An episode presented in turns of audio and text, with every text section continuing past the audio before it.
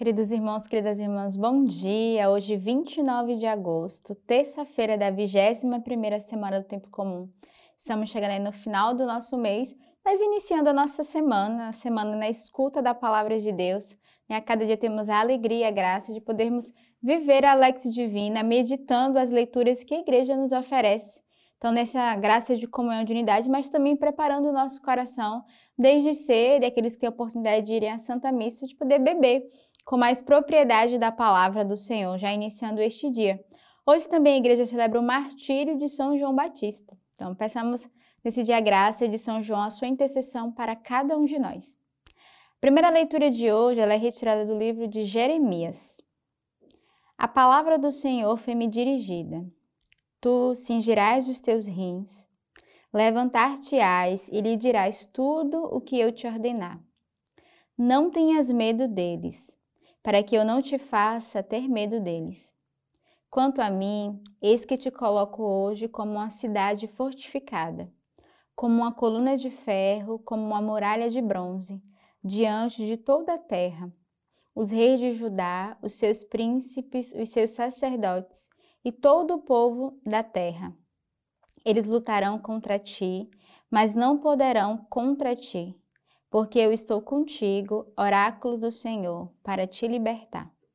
Então, é uma leitura muito bela do profeta Jeremias, onde o Senhor vai dirigir a palavra. E o Senhor que vai dar uma graça de confirmação e de encorajamento. Né? Essa palavra hoje é também para você, para cada um de nós. O Senhor que vem nos dizer Quanto a mim, eu te coloco hoje como uma cidade fortificada, como uma coluna de ferro, como uma muralha de bronze diante de toda a terra. Uma palavra onde o Senhor quer nos dar essa graça do encorajamento e dizer: Tu és uma cidade fortificada, eu quero te constituir como essa torre forte, para que de fato sejamos homens e mulheres que dão testemunho da Sua palavra, mas sobretudo que são é, revestidos, né, agraciados pela, pela graça de Deus que repousa sobre cada um de nós. E a leitura vai dizer, né, os reis de Judá, os seus príncipes, os seus sacerdotes e todo o povo da terra. Ou seja, o Senhor que é, anuncia uma promessa que ele vai fazer com o seu povo. E ele vai dizer com todos, né, os reis de Judá, os príncipes, os sacerdotes, todo o povo de Deus será essa cidade fortificada, será essa coluna de ferro, essa muralha de bronze. E aí o Senhor vai dizer, por que, né, que eu vou fortificar? Por que, que eu desejo fazer de ti essa muralha? Para que aqueles que lutarem contra ti não poderão contra ti, pois eu estou contigo, oráculo do Senhor. Então, o Senhor vem nos fortificar para que nada venha é, abalar ou venha nos tirar a graça, né? Porque as dificuldades, as, as situações adversas, os combates, as tentações, elas se levantam diariamente. E nós precisamos ser essa muralha né, de ferro, essa muralha de bronze, onde não se deixa ser abalada, não se deixa ser atingida pelas tentações e pelo pecado, né, pelas provações do dia a dia. E o Senhor ele deseja é, fortificar cada um de nós, mas ele também nos dá um encorajamento e nos consola. Ele diz: Eu estou contigo. E eu creio que essa palavra hoje é para cada um de nós, a certeza de que o Senhor está conosco.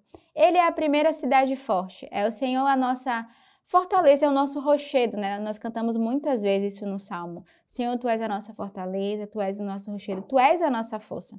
Então nós precisamos é, confiar no Senhor, porque Ele nos liberta e Ele que nos dará graça de nos apoiarmos nele e termos a certeza de que o Senhor, Ele combate por nós, Ele vai à nossa frente. O salmo de hoje é o Salmo 70. Senhor, eu me abrigo em Ti, que eu nunca fique envergonhado. Salva-me por Tua justiça, liberta-me. Inclina depressa teu ouvido para mim. Sê para mim uma rocha hospitaleira sempre acessível. Tu decidiste salvar-me, pois meu rochedo e muralha és tu. Deus meu, liberta-me da mão do ímpio, pois minha herança és tu, Senhor. O Senhor é minha confiança desde a juventude. Desde o seio tu és o meu apoio. Tu és minha parte desde as entranhas maternas. Minha boca narrará tua justiça. Todo o dia da tua salvação. Ó Deus, tu me ensinastes desde a minha juventude. E até aqui eu anuncio tuas maravilhas. Então, o salmo de hoje vem de encontro a essa primeira leitura, mas vai mostrar a pedagogia de Deus e o seu amor com cada um. Logo no início, o salmista começa dizendo: O Senhor, ó Senhor, tu és meu abrigo, eu me abrigo em ti, que eu nunca fique envergonhado. Então, a primeira coisa, ele reconhece que o Senhor é essa, esse abrigo para cada um de nós, onde nós devemos nos abrigar, onde nós devemos é, buscar o Senhor e não nos envergonharmos por causa da nossa fragilidade e da nossa falta. E aí o salmista continua: Salva-me por tua justiça, inclina depressa teu ouvido para mim. Então o salmista aqui vai suplicar: Senhor, escuta o grito do nosso coração, escuta a nossa, a, no, a nosso, nosso grito, a nossa oração. Ele vai dizer: Inclina, Senhor, o teu ouvido. Então o salmista aqui clama por essa presença desse Deus, que é essa fortaleza, que é esse forte para cada um de nós. E aí ele vai dizer: Sê para mim uma rocha hospitaleira sempre acessível. Então, o hospital é um lugar de refúgio, né? Um lugar de cuidado. E ele vai pedir ao Senhor do Senhor ser essa rocha hospitaleira, esse lugar que acolhe cada um de nós. E ele vai dizer, Senhor, ser sempre acessível. Ele vai lembrar dessa acessibilidade que o Senhor dá a cada um de nós, né? O Senhor é esse Deus que é, que é livre, que dá acesso, que nos permite chegar até Ele de forma muito simples. E ele continua: Tu decidiste salvar-me, pois meu rochedo e minha muralha és tu. Deus meu, liberta-me da mão do ímpio, pois tu és a minha esperança. A minha esperança és tu, Senhor. O Senhor é minha confiança desde a juventude. Então, tão bonito esse salmo, né? O salmista vai reconhecer o Senhor como esse Deus da nossa esperança, que nos conhece não só desde a nossa juventude, mas vai dizer, né? Desde o seio tu és o meu apoio. Então, desde o seio materno, o Senhor conhece cada um de nós. Ele é esse nosso apoio, ele é essa nossa segurança, essa nossa fortaleza.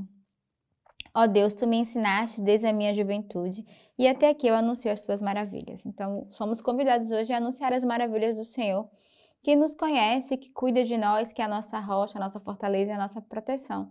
Então, salmista nos convida a reconhecer e anunciar as maravilhas do Senhor neste dia e eu te convido também a entrar nessa atitude de gratidão, de louvor, de ação de graças, de fazer memória, né, de reconhecer a salvação do Senhor todos os dias da nossa vida. O evangelho de hoje é retirado do livro de São Marcos. Herodes, com efeito, mandara prender João e acorrentá-lo no cárcere, por causa de Herodíades, a mulher de seu irmão Filipe, pois ele a desposara. E na ocasião, João dissera a Herodes: não te é lícito possuir a mulher de teu irmão.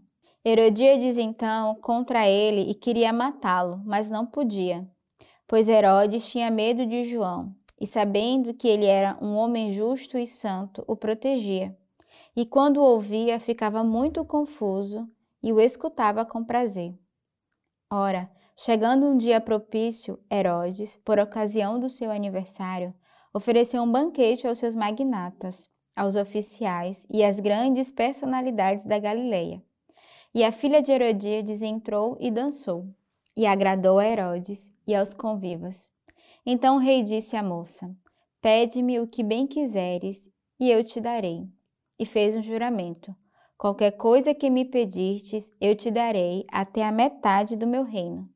Ela saiu e perguntou à mãe: O que é que eu peço?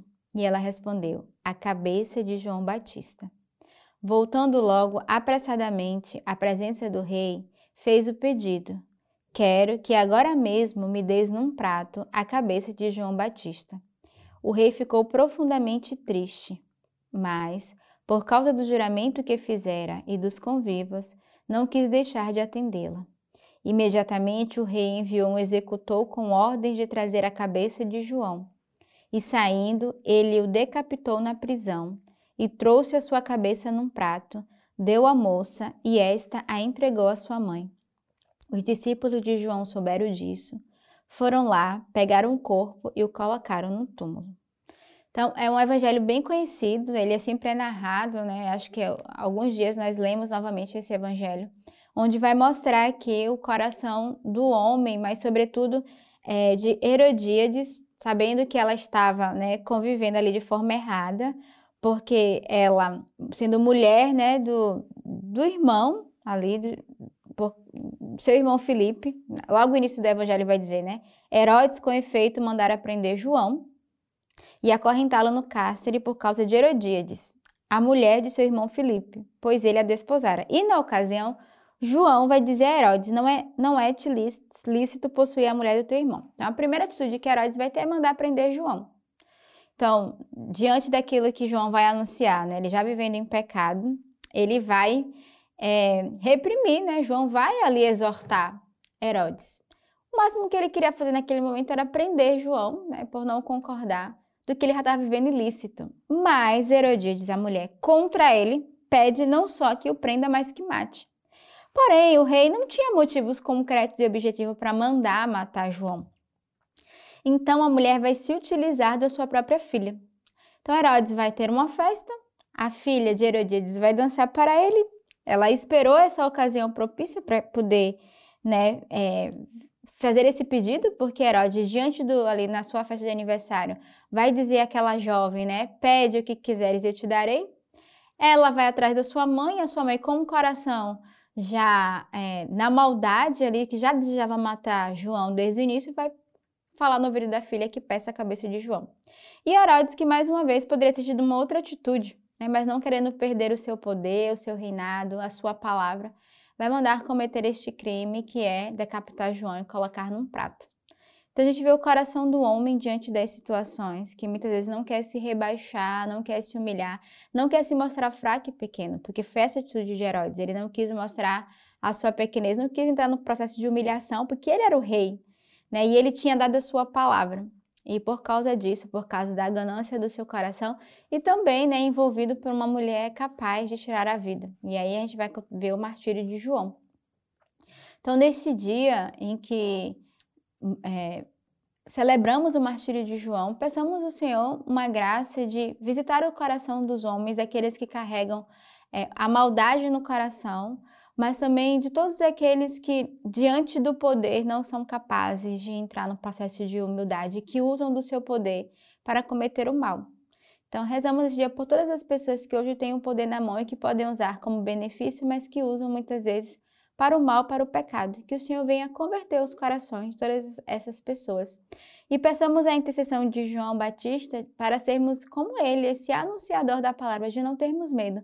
Foi por causa da palavra que ele foi preso, foi por denunciar, né? foi por comunicar ali um pecado, aquilo que é lícito, levou ele à prisão. Mas peçamos a coragem de anunciar e testemunhar o evangelho sem medo.